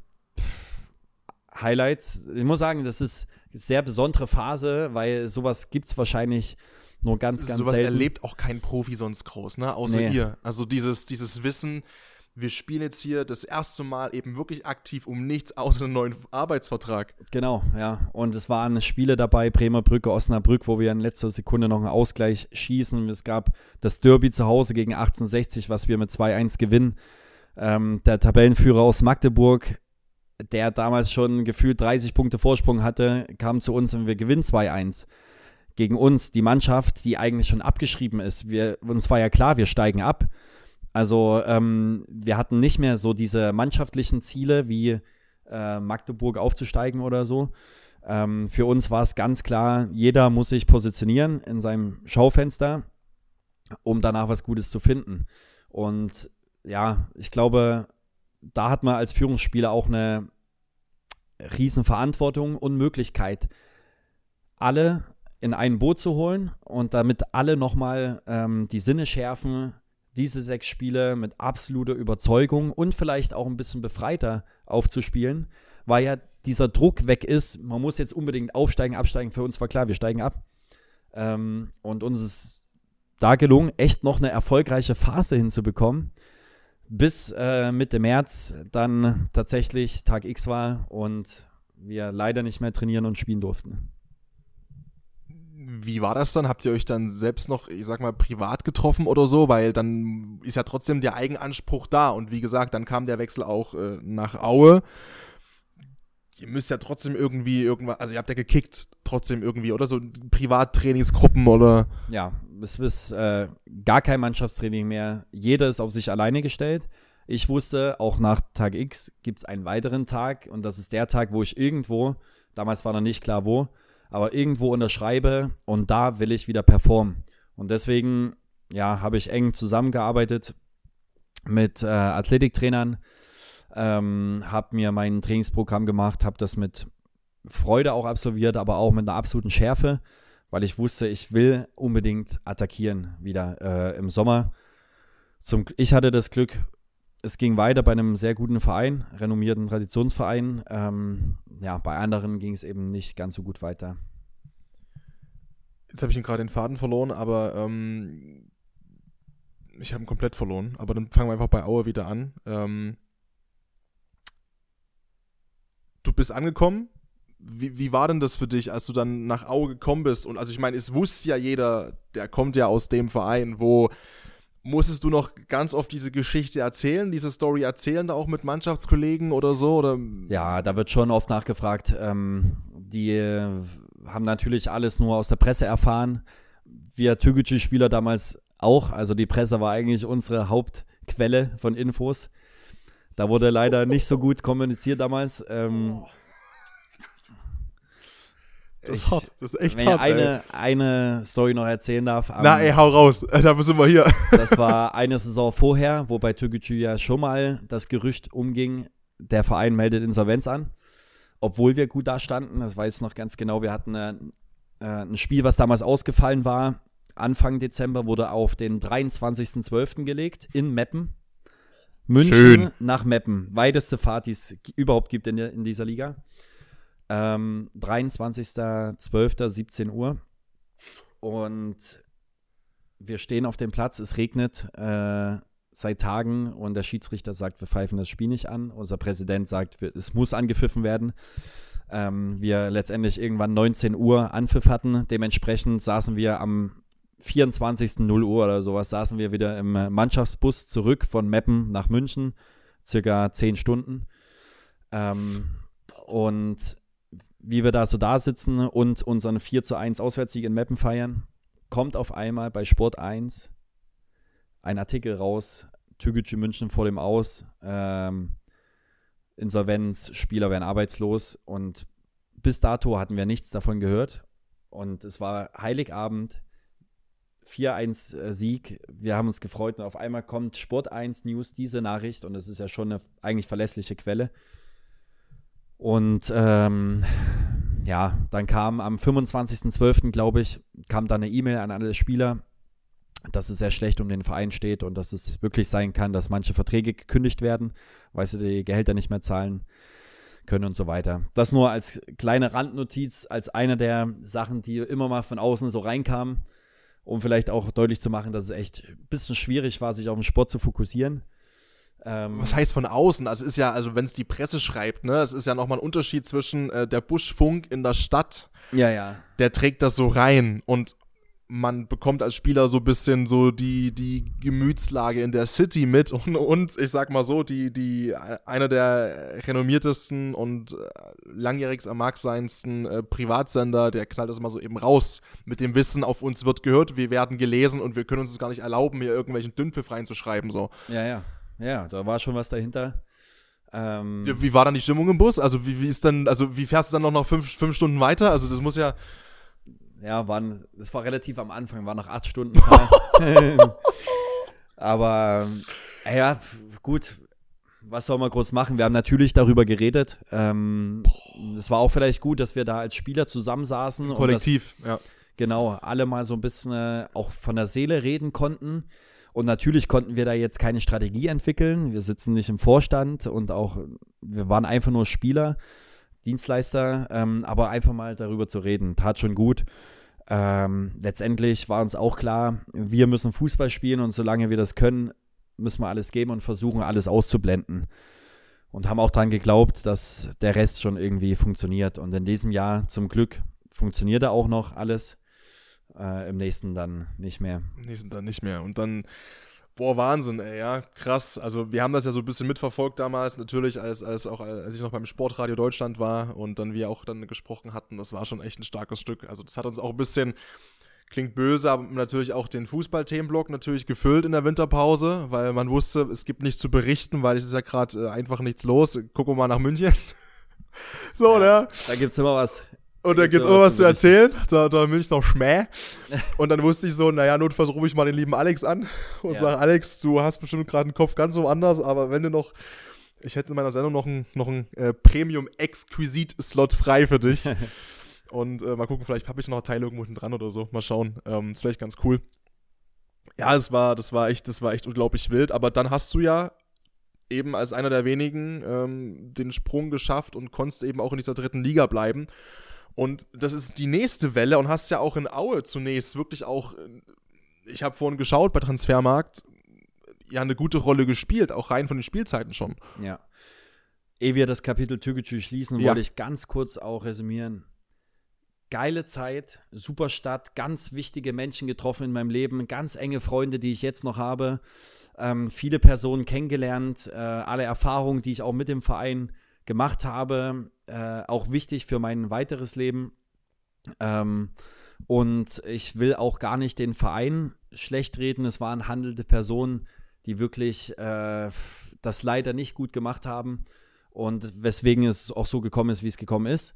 Aber ich verfolge den Verein immer noch, wünsche denen das Allerbeste ähm, und vielleicht auch irgendwann wieder einen Aufstieg. Ja, weil nochmal, also die, die Idee diese Herzensidee, cool, ja. nicht diese Idee, sondern diese Idee von den Leuten, die da an der Basis arbeiten, ne, und, und die da, die da diesen Verein so fühlen, finde ich unglaublich geil. Ja. Zu sagen, weißt du was, wir machen jetzt mal einen Migrantenverein ja. und pushen den mal so viel wie geht. Und dafür habe ich ja, riesen Respekt, überhaupt die Eier gehabt zu haben, zu sagen, wir machen das jetzt mal. Und ich kann mich da nur anschließen, erstmal äh, natürlich am Ende von dem Themenblock zu sagen, yo, ey, ich sehe es genauso wie du. Die Idee ist, ist fantastisch und hat überhaupt nichts mit dem Verein an sich zu tun. So, ich wünsche, da dass er ist. wirklich gesund, human äh, geführt wird, stabil aufgestellt wird ähm, und dass die echt Step für Step immer wieder weiter wachsen. Wünsche ich den echt. Drückt da die Daumen. Genau, so. Ähm, Jetzt wachsen Pfeilchen. Ja, die Pfeilchen. äh, für mich zurück Nach Hause? nach Sachsen, Also, ja, na, fast nach Hause, ja. Ähm, Traditionsverein, mega Bock gehabt, äh, da was zu bewegen. Aue, Strahlkraft in Sachsen, ähm, abgestiegen damals aus der zweiten Liga. Und Riesenumbruch ähm, mit einem Trainer, der echt Feuer entfacht hat, mit Timo Rost, ähm, der mich auch dann äh, mitgenommen hat ähm, und wo ich echt richtig Bock hatte. Ähm, Vorbereitung super gelaufen, sehr viel Wert auf so die mannschaftliche Geschlossenheit gelegt, ähm, Teamgeist und äh, auch die Ergebnisse passten. Ne? So, dann begann die Saison und am Anfang stimmte echt die Leistung, muss man echt sagen. Wir haben einen guten Fußball gespielt, aber die Ergebnisse kamen nicht. Wir hatten äh, zwei Unentschieden in den ersten drei Spielen, wo wir eigentlich jedes Spiel hätten gewinnen müssen oder können. Ähm, und dann leider ein bisschen Faden verloren. Ähm, und dann kam eine Niederlagenserie und sodass wir nach neun Spieltagen mit drei Punkten dastanden, mit keinem einzigen Sieg. Ähm, wir waren ganz unten in der Tabelle und das Auer Publikum, was sowieso sehr gebeutelt war durchs Vorjahr, Ja. durch den Abstieg, Ja, ja was endlich dachte, jetzt geht's wieder bergauf, neue Liga und Aufstieg und auch unser, unsere Denkweise, wir steigen jetzt wieder auf, ähm, weil wir es können. Top-Vorbereitung, überragender Kader, Top-Trainer. Ähm, War das intern? Also nach Intern- außen war ja immer das so, wir gucken erstmal, aber intern war ganz klar. intern war klar gesagt, ähm, unser Ziel ist aufzusteigen. Jeder Spieler wurde verpflichtet mit der Aussage, ich will hoch mit dem Verein. Ähm, so, und dann musst du natürlich korrigieren. Nach neun Spieltagen, drei Punkten und ganz unten in der Tabelle. Ähm, das ist auch eine Phase, die ich so noch nie hatte. So, also es lief alles schief, was schief laufen konnte in diesen Spielen. Ähm, irgendwann, wie gesagt, selbst äh, so den Faden verloren, taktisch dann äh, umgestellt und ähm, pff, teilweise Spiele ganz unglücklich verloren, teilweise zu Recht verloren. Und ähm, ja, dann war es der neunte Spieltag und der Trainer wurde entlassen. Höhepunkt war damals das Derby gegen Zwickau. Das war echt krass, wo alle Fans nochmal gesagt haben, das ist das Spiel des Jahres. Egal, was acht Spiele davor passiert ist, ähm, dieses Spiel kann alles wieder gut machen. Wirklich alles. Es ist, wir haben jahrelang nicht mehr im Pflichtspiel gegen Zwickau gespielt. Es ist eure Gelegenheit, alles reinzuwaschen. Aber wenn es nicht klappt, dann stürmen wir den Platz. Ähm, wir demolieren eure Autos und dann werdet ihr, dann dürft ihr euch auch nicht mehr so zeigen in Aue. Ähm, uns war ganz klar, wir wollen das Spiel unbedingt gewinnen, weil wir wollen ja auch endlich mal wieder vor den Fans feiern. Haben wir bis dahin noch nicht geschafft. Und das Spiel geht 0-1 verloren. Es stand wirklich kurz vorm Abbruch. Äh, es wurde eine Kiste gezündet, wo wirklich Spielabbruch drauf stand, Raketen. Er ging aufs Spielfeld. Dennis Eitekin hat damals das Spiel geleitet und hat auch in der 88. Minute, glaube ich, so, also abgepfiffen und die Mannschaften sofort reingeschickt. Wir, sind, wir waren dann in der Kabine, haben sofort ähm, gehört, dass anscheinend äh, Fans des, äh, die Geschäftsstelle und VIP-Bereich stürmen, wo unsere Familien saßen. Wir haben unsere Familien angerufen, haben gesagt, verschwindet sofort. Ähm, anscheinend war es nicht so schlimm, also im VIP-Bereich ist nichts passiert, nur ein paar vielleicht, die dort ein bisschen randaliert haben, die aber sowieso schon dort saßen.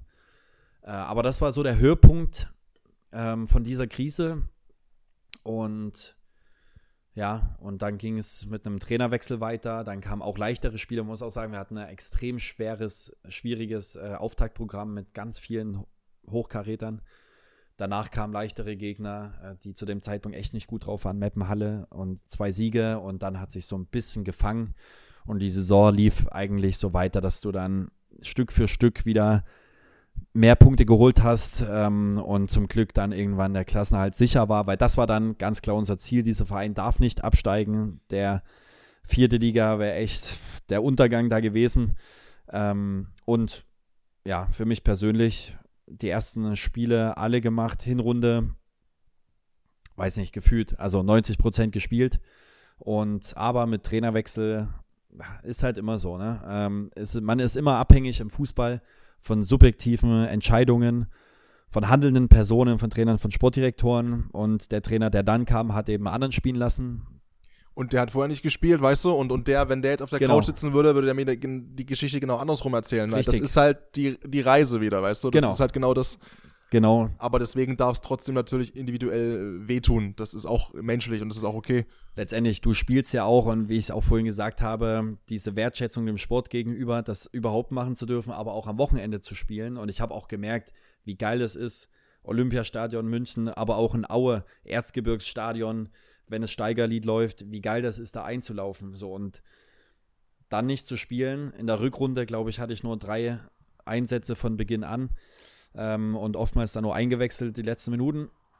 Ist sehr schwierig, weil du kriegst das von außen mit immer, wie geil das sein kann, aber selbst nicht aufläufst von Anfang an. Ähm, ja, weswegen die Phase schwierig war, ich aber immer wieder durch die ganzen Erfahrungen, die ich schon hatte, gewusst habe, es wird auch der Tag kommen, wo es sich wieder dreht.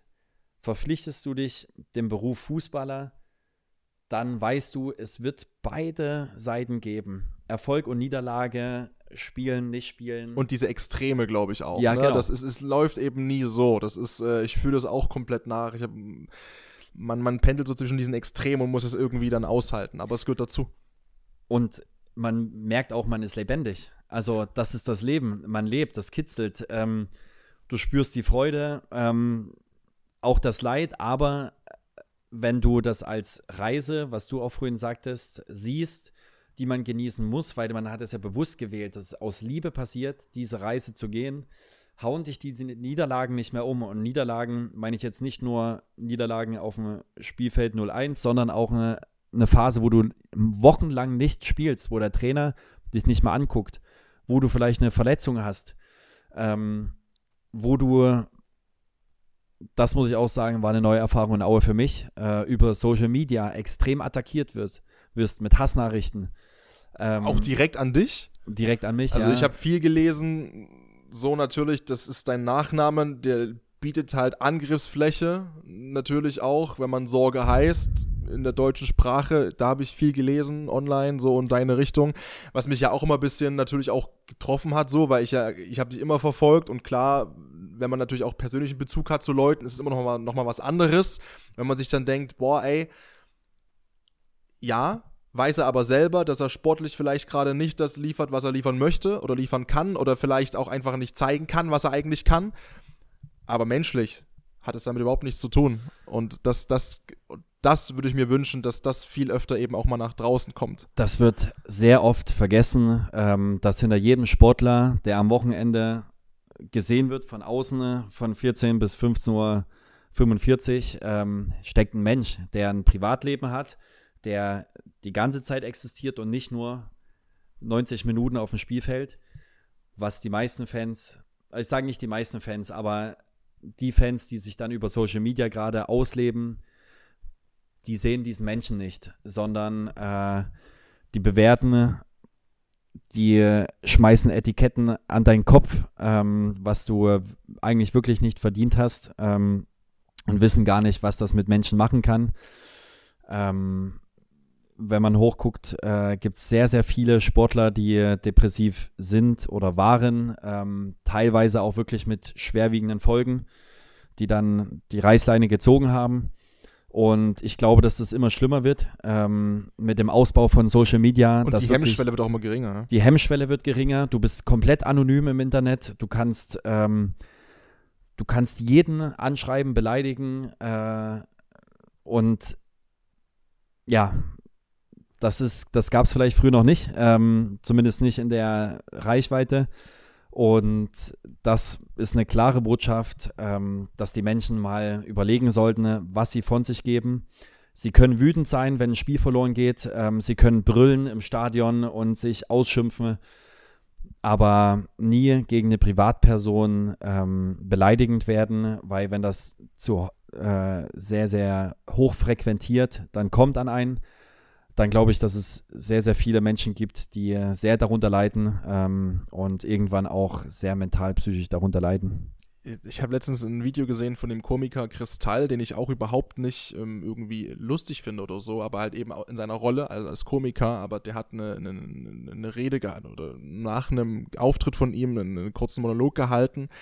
den fand ich unglaublich toll, weil er genau das auch gesagt hat, was du gerade gesagt hast. Dieses, mein Pfund als Komiker, das seid ihr hier draußen, hier draußen. Und während, während Corona wurde mir alles genommen da draußen, natürlich, weil es gab keine Events mehr. Und dann war nur noch der Hass übrig, nur noch diese Kommentare, der ist nicht lustig, der ist ja so dick, der ist ja so hässlich, bla bla bla bla bla. Und er war eben auch so, ne? Und meinte dann, ey, irgendwann fängst du automatisch an, das zu glauben, weil das Einzige, was du halt noch reflektiert bekommst oder gespiegelt bekommst, ist halt dieser Hass und diese Negativkommentare und diese, diese Beleidigung und sowas. Und das ist halt, ich fühle es komplett nach. Ich habe also ich wusste auch, dass es so passieren kann, äh, könnte. Ich habe ja eine, eine Podcast-Folge gemacht mit Amy, die einzig und allein ihre Sicht der Dinge, äh, wo sie in Israel war, zum, zum Start der Terrorattacken der Hamas da ge, geäußert hat. Und ich wusste genau, dass es natürlich in der Podcast-Folge nicht funktioniert, das alles abzudecken und man noch so oft sagen kann, wir denken an beide Seiten und so weiter und so fort. Und natürlich war klar, wenn man nur eine Minute Ausschnitt postet, dass mir das um die Ohren fliegt. Und das war schon krass. Ähm, ich habe es dann auch irgendwann nicht mehr gelesen und ich dachte mir auch immer so früher, naja, aber das kann ja nicht der Sinn der Sache sein, das nicht mehr zu lesen und ähm, aber es ging irgendwann echt nicht mehr. Also das waren wirklich auch Sachen dabei, wo ich so nach, wo ich dachte, okay, also die so bis hin zu einem ich stech dich ab und ich weiß ja, dass du in Leipzig wohnst und so weiter und so fort. Und das ist dann schon, wo ich, wo ich mir dachte, boah, Internet. Ja, man sagt ja, da gibt es einen echt einen schönen Spruch, je länger man in einen Abgrund hineinschaut, dann schaut irgendwann aus der, der Abgrund aus dir selbst heraus. Das heißt, schaust du lange hin, was du vorhin auch gesagt hast, ähm, eignet man sich selbst das irgendwann an und glaubt es selbst. Diese Kommentare, die ständig kommen, wo du im stündlichen Takt äh, gesagt bekommst, wer du eigentlich bist und es selbst irgendwann glaubst. Ähm, und deswegen auch eine ganz klare Empfehlung, dass du sowas dich frei machst von sowas verstehst, dass in der heutigen Zeit jeder irgendwelchen Scheiß schreiben kann, aber ähm, dass du dich frei machst. Es geht nicht, dass du dich komplett frei machst, weil du kriegst es irgendwie immer mit aber dass du ja die Kommentare nicht mehr liest, dass du auch, finde ich krass im Fußball, ähm, dass du, die Presse hat so eine Macht. Und die Presse damals in Aue ähm, ist auch extrem, extrem positiv und auch negativ. Äh, und in unserer negativen Phase hat die natürlich immer schön Öl ins Feuer gegossen. Und dass viele Menschen, die sich gar nicht so richtig mit dem Thema beschäftigen, die ne übernehmen einfach die Meinung der Presse. Ähm, und wenn da steht,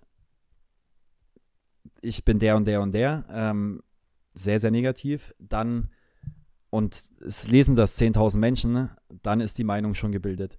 Wenn, das weil, ist sehr schade. Ja, wenn dein Name dann fällt, ne, und dann ist so, ach, das ist doch der, der das und das gemacht hat und so und so denkt, weil nur weil es irgendwo aufgeschnappt worden ist, ne, und das ist auch kein Vorwurf, weil im Endeffekt Menschen funktionieren so, Presse funktioniert so. Das Thema gibt es ja schon so viele Jahre. Ähm, jetzt haben wir es gerade an dem prominenten Beispiel ja auch gehabt mit, mit Tuchel und Sky beispielsweise. Ja. Das wird sich nicht lösen lassen, weil beide Seiten brauchen einander für diesen Zirkus, wie wir es ja auch manchmal nennen, einfach. Und nichts anderes ist es ja teilweise. Ähm, und es ist natürlich auch, auch gerade im Bereich Sportjournalismus, ist es ja auch immer eine, ein sehr schmaler Grad. Ähm, auch von Journalistenseite aus habe ich letztens einen Beitrag gelesen, sehr schön, den ich einfach mal so reinwerfen will, so äh, kommentarlos. Da ging es halt darum, diese, dieser schmale Grad zwischen Fan sein und Berichten.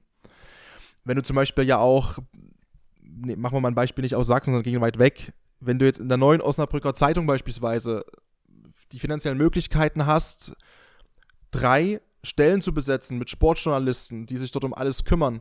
Und dann steigt Osnabrück ab in die Regionalliga, in die Bedeutungslosigkeit.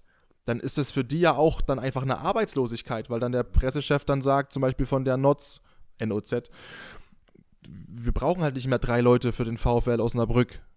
So, und dann eben das zu schaffen, dieses Berichten gegen dieses eigene Fan von dem Verein sein, weil der Erfolg des Vereins ist auch mein Erfolg automatisch das ist sowieso eine Kunst, ähm, wie das der Beitrag da geschrieben hat, der wir uns da ausgesetzt fühlen und vielleicht nochmal auch eben im Extremfall in dieser Sportwelt, dass da eben die Extreme nochmal so ausufern sind.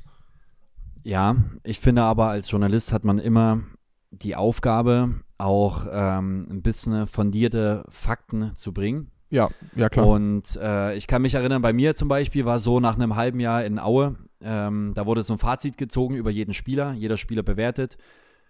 Bewertet, ja. Und äh, wo man eigentlich denkt, jetzt kommen ein paar Fakten. Ne? Bei mir stand einfach nur, ähm, als einer der Spieler, die eben äh, sehr negativ performt haben, Sorge machte seinem Nachnamen alle Ehre. Punkt. Das war das Einzige, was bei meiner Bewertung stand. Ähm, ich daraufhin mal den Reporter angesprochen. Ähm, erstmal soll er schreiben, was er will.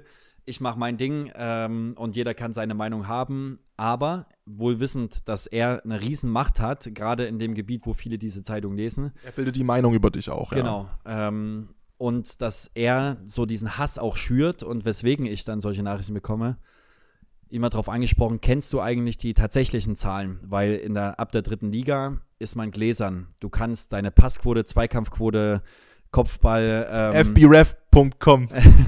kannst du alles einsehen. ja, ja. Und dann habe ich mal gefragt, ähm, weißt du eigentlich, wer die meisten Zweikämpfe gewonnen hat von allen Innenverteidigern in der dritten Liga mit einer sehr, sehr guten Passquote ähm, und so weiter. Na, also ich war, ich will mich überhaupt nicht jetzt ähm, abheben oder sowas, aber zu dem Zeitpunkt in der Winterpause war ich einer der besten Innenverteidiger, was diese Werte anging.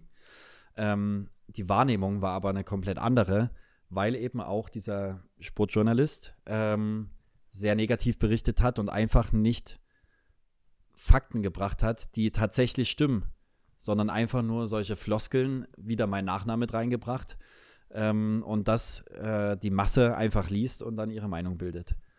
Ähm, deswegen, Presse hat unglaubliche Macht, aber es geht ja jetzt auch immer darum, was man als, aus Sportlersicht ähm, wie man damit umgeht. Und da ist es immer wieder auch der Weg. Äh, selbes Thema wie bei Verletzungen, bei persönlichen Niederlagen, auf seinem Weg zu bleiben. Ähm, es gibt manche Sachen, die musst du einfach wirklich an dir vorbeiziehen lassen, ähm, weil du genau weißt, wenn du dich damit beschäftigst, bringt die dich ab von deinem Weg.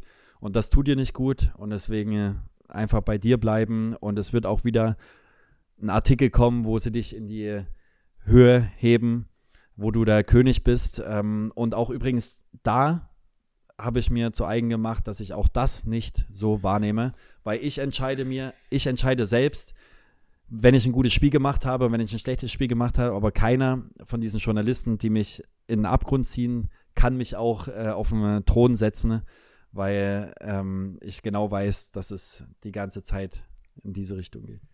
Finde ich stark, dass du das sagst. Und es ist natürlich auch, ne, ich meine, ich bin ja jetzt der Journalist in dem Sinne, jetzt nicht in dem Kontext, aber klar, aber natürlich haben wir da auch eine gewisse Verantwortung und natürlich haben wir da auch eine, ähm, diese Macht einfach, das ist komplett klar. Ähm, Im Endeffekt muss es jeder für sich dann immer individuell entscheiden. Aber natürlich ist es zum Beispiel auch nicht für uns so einfach, weil natürlich unterliegst du natürlich auch dann gewissen, in, Anführungszeichen, Vorgaben, die dir keiner konkret gibt. Aber du weißt natürlich auch, was wollte ich zum Beispiel als kleiner Stepp gelesen oder sehen oder hören. Und was schreiben zum Beispiel ja auch Hörer in unsere Richtung oder Feedback-Mails in unsere Richtung beispielsweise oder auch bei Instagram in, in meine Richtung, ähm, was sich da noch in Grenzen hält bei mir. Aber naja, klar, es ist immer das Spiel. Es ist immer das Spiel und im Endeffekt denke ich mir so, das, das habe ich schon so oft gesagt, ich möchte abends auf der Couch sitzen hier und mich im Spiegel angucken können. Das heißt, ich war gut, weil ich wirklich gut war oder ich war schlecht, weil ich wirklich schlecht war. Aber nicht, ich war gut, weil ich jemand anderen schlecht gemacht habe. So. Ja. Was nicht bedeutet, wenn es keine berechtigte Kritik gibt, wie gesagt, und die will ich ja genauso haben, darum geht es ja gar nicht. Ne? Es geht ja wirklich um solche dann äh, Diffamierungen, ähm, humoristisch vielleicht gemeint oder so, die aber dann einfach diese Substanz vermissen lassen. Und da muss ich halt jeder fragen. Und da habe ich auch schon genügend gehabt, sicherlich. Das will ich gar nicht, gar nicht bestreiten. Ich bin auch jemand, der so, wenn wir so Beiträge machen, zum Beispiel auch schon einfach auf meiner, Grund meiner, meines jungen Alters noch, da wo ich ja auch unterwegs bin, viel sicherlich manchmal noch über die Stränge schlage und die Grenze sehr ausreize und dann im Nachhinein, wenn das Feedback dann kommt, auch einsehe, okay, da war vielleicht einer drüber und den fand ich vielleicht lustig, aber das muss nicht lustig sein, was ich mache. Es muss per se erstmal stimmt tut's, aber es geht nicht drauf, äh, darum, dann nochmal auf das Eis die Sahnehaube, die Kirsche drauf zu packen, sondern manchmal reicht es auch einfach zu, bei den Fakten zu bleiben, ausschließlich, ohne noch eine Kunstschleife drumherum zu machen. So, ähm, Aber ja, im Endeffekt denke ich mir immer so, wenn sich alle abends auf, äh, auf der Couch am, am Arsch kratzen können und sagen können, ey, heute war ein geiler Tag, sowohl du als auch ich, und wir sind mit Menschen umgegangen mit, mit Respekt, aber auch ehrlich, und zur Ehrlichkeit gehört eben auch Kritik dazu, die mal wehtun darf, aber eben ehrlich, und zwar so und nicht hintenrum, ähm, dann ist es, denke ich, ein guter Konsens. Aber wer bin ich, das einschätzen zu können? Oder ne, ich habe jetzt auch nicht die Weisheit mit Löffeln gefressen. Es muss jeder für sich einen Weg finden. Äh, ich glaube auch tatsächlich, dass die Menschen, die zum Beispiel in eine Redaktion gehen und ihr Gewissen einfach an einer Rezeption abgeben und das dann abholen, wenn sie wieder nach Hause gehen, ähm, dass die schon genug gestraft sind mit ihrem Leben. Es muss jeder seinen Weg finden ähm, und, und seine Werte vor allen Dingen auch finden und danach leben. Ähm, und wenn du das so machst, dann ist alles in Ordnung. Ich wollte nur sagen, weil ich das auch immer bei dir sehe, wie viel Vorbereitung bei dir steckt. Ähm, du hast ja, du kanntest ja auch diese, dieses Portal, wo wirklich viele Fakten und Daten herzuholen sind. Ähm, das ist für mich einfach auch Sportjournalismus, dass man da so ein bisschen Hintergrund hat äh, und da eben so einsteigt und nicht geil ist auf eine ähm, auf einer Titelseite mit einem Spruch oder sowas, sondern wo wirklich was dahinter steckt. Würde mich zum Beispiel als Leser viel mehr interessieren, sowas zu lesen, als irgendwie ein Spruch oder so. Ich schreibe natürlich nichts. Erstmal danke. Ich glaube, das ist so ein bisschen die. Naja, es ist so, glaube ich, der, oder den Anspruch einfach, den, den ich verfolge, ist, äh, ich nehme das, was da ist und will es halt geil machen. Und äh, so, so geil, wie es halt geht. Und manchmal, wie gesagt, schlage ich drüber und will es dann zu viel. Das ist auch in Ordnung, finde ich persönlich, weil lieber muss jemanden äh, einbremsen als anschieben. Ja. Ähm, das ist so mein Credo. Andersrum geht's nicht. Richtig. Ähm, dieser Weg ist dann eher das äh, Erfolgsversprechende. Ja. So, genau. Und ähm, deswegen, ich, aber das ist ja dann auch in Ordnung. Ist ja auch noch alles ein Entwicklungsprozess. Und deiner, um langsam dann auch nur, ne, wenn jetzt Offenbach-Fans noch dabei sind, vielen Dank. Denn nach Aue, wir haben uns im Sommer gesprochen, da ging die neue Saison schon wieder los in der dritten Liga. Ja. Und da habe ich mich super gefreut, dass es geklappt hat, dass wir uns da gesehen haben ja. in Aue. Ich weiß gar nicht mehr, gegen wen Aue da gespielt hat, ehrlich gesagt. Ich kann sie gar nicht mehr genau sagen. Ich auch nicht. War auf jeden Fall ein Heimspiel. War ein Heimspiel. War Sommer, Wetter war schön im Erzgebirge. War wirklich, es war schön im Erzgebirge. Das stimmt. Und ähm, ja, doch wohl sehr warm. Also doch, muss ich echt sagen, hat mir, hat mir auch sehr gut gefallen. Und da haben wir gesprochen und da habe ich dich so gefragt, weil das ja dann auch schon wieder so rumwaberte, sage ich mal, durch, durch die Kreise, durch die Presse.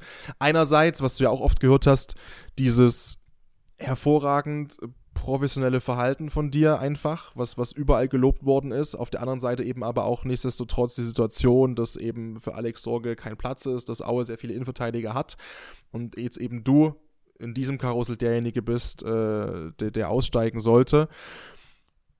Und da habe ich gefragt, na hast du schon, gibt es schon irgendeine Richtung? Und da hast du gesagt, Mensch, ich habe richtig Bock, ich bin komplett offen wie immer, mal was ganz Verrücktes zu machen, was, was Internationales, was, was auch mal weit weg, auch mal Asien hast du, glaube ich, auch fallen lassen oder so. Offenbach ist jetzt fast Asien, aber hast du ja. schon ein Stückchen davor aufgehört oder was? Ich kam nicht ganz nach Asien, nämlich haben sie in Offenbach festgehalten. Nee. Am Flughafen, äh, Flughafen Offenbach, auf dem Weg nach Singapur. ähm, ja, also das war echt eine Phase, wo alles hätte passieren können. Ähm, wo ich wirklich offen war für, für ganz, ganz viele Sachen, wo ich auch Kontakte hatte nach Indien, äh, Indonesien, Thailand, Vietnam, ähm, natürlich auch Deutschland, europäisches Ausland wo ich mich sehr breit aufgestellt habe, weil ich so eine ja, schwierige, anstrengende Phase in Deutschland hatte und dachte mir, boah, der Abenteurer Alex, das ist vielleicht jetzt doch der richtige Schritt, jetzt schon mal ähm, sowas erleben. Eigentlich soll, wollte ich das so mit 35 machen, ähm, so eine Erfahrung nochmal am Ende der Karriere. Ähm, und nach dem wirklich sehr, sehr schwierigen Jahr in Aue dachte ich mir, vielleicht ist es jetzt der richtige Zeitpunkt. Ähm, hatte sich dann aber nicht so ergeben. Anders hat sich dann in Offenbach ergeben, äh, wo ich sehr, sehr dankbar bin. Äh, aufgrund von der Verletzung des Innenverteidigers kam ganz kurzfristig einen Tag vor Transferende der Anruf, ähm, Alex, wir wollen dich haben. Ähm, ja, wir spielen nur Regionalliga, aber es gibt den, den Plan mit diesem Trainerteam. Äh, wir haben das vor, guck unsere Mannschaft an, da ist absolut viel Potenzial wir laden dich ein, Stadion, äh, schau dir alles an und so weiter. Hast du Bock, ja oder nein? Ähm, und da habe ich mich wieder zurückerinnert, damals äh, ähnlicher Gedanke wie Tügütü, wo ich auch eine Liga tiefer gegangen bin, aber es ist auch mitgestalten wieder. Oder das würde ich so die Überschrift für den Wechsel zu Offenbach mitgestalten wieder zu, zu etwas, was sich sehr, sehr viele Menschen äh, wünschen, die erste, zweite, dritte Liga kennen, die aber gerade sich in der vierten Liga wiederfinden, wo aber eine ganze Stadt, eine ganze Region danach lechzt, wieder hochzugehen gemeinsam anzupacken und ich äh, das Gefühl hatte, ja, darauf habe ich richtig Bock, da will ich mithelfen. Ähm, und deswegen am 1.9. war wirklich letzter Tag Sachen gepackt über Nacht. Ich bin äh, Mitternacht nach Aue gefahren, habe meine Fußballschuhe geholt. Ähm, bin nach Offenbach gefahren, äh, habe 4 Uhr nachts eingecheckt im Hotel. Dann war Abschlusstraining und am nächsten Tag schon das erste Spiel. Du hast auch gespielt, glaube ich, gleich, ne? Du warst gespielt. doch direkt am Start so. Ja, ja. Wie ist das, wenn man so komplett reinkommt in so eine Mannschaft? Ich meine, ich, einige, ihr kennt euch ja alle, sage ich mal. Eine Liga 1 bis 4, da sind so viele aus irgendwelchen Nachwuchsleistungszeiten, es kreuzen Wege. sich so viele Wege. Hast du irgendwo Bezugspunkte schon gehabt? Ich kannte drei Spieler vorher. Ähm, Dimitri Nazarov vorher. Ja, gut, okay. Ja, Auer Legende ja, mit ja. mir da gespielt. Äh, Pommes Brinkis, Torwart damals bei Zwickau gewesen und der dritte Torwart von Offenbach, Maxi Engel, kann ich damals aus Türkgücü Zeiten. Einstieg wurde, ist natürlich dadurch leichter. Ähm, aber klar, es ist, äh, deswegen gibt es auch Vorbereitungsphasen, wo dann eben der Verein oder die Mannschaften versuchen, aneinander sich zu gewöhnen und einander zu wachsen, ähm, zusammenzuwachsen vor allen Dingen. Ähm, das ist dann natürlich schon schwierig, wenn man dann in der Nacht anreist und am nächsten Tag direkt äh, direkt das erste Punktspiel bestreitet. Ähm, aber ich brauche auch nicht viel Eingewöhnungszeit. Ich bin ein Typ, ich laufe mit offenen Armen rein. Ähm, es kommen sehr, sehr viele offene Arme zurück.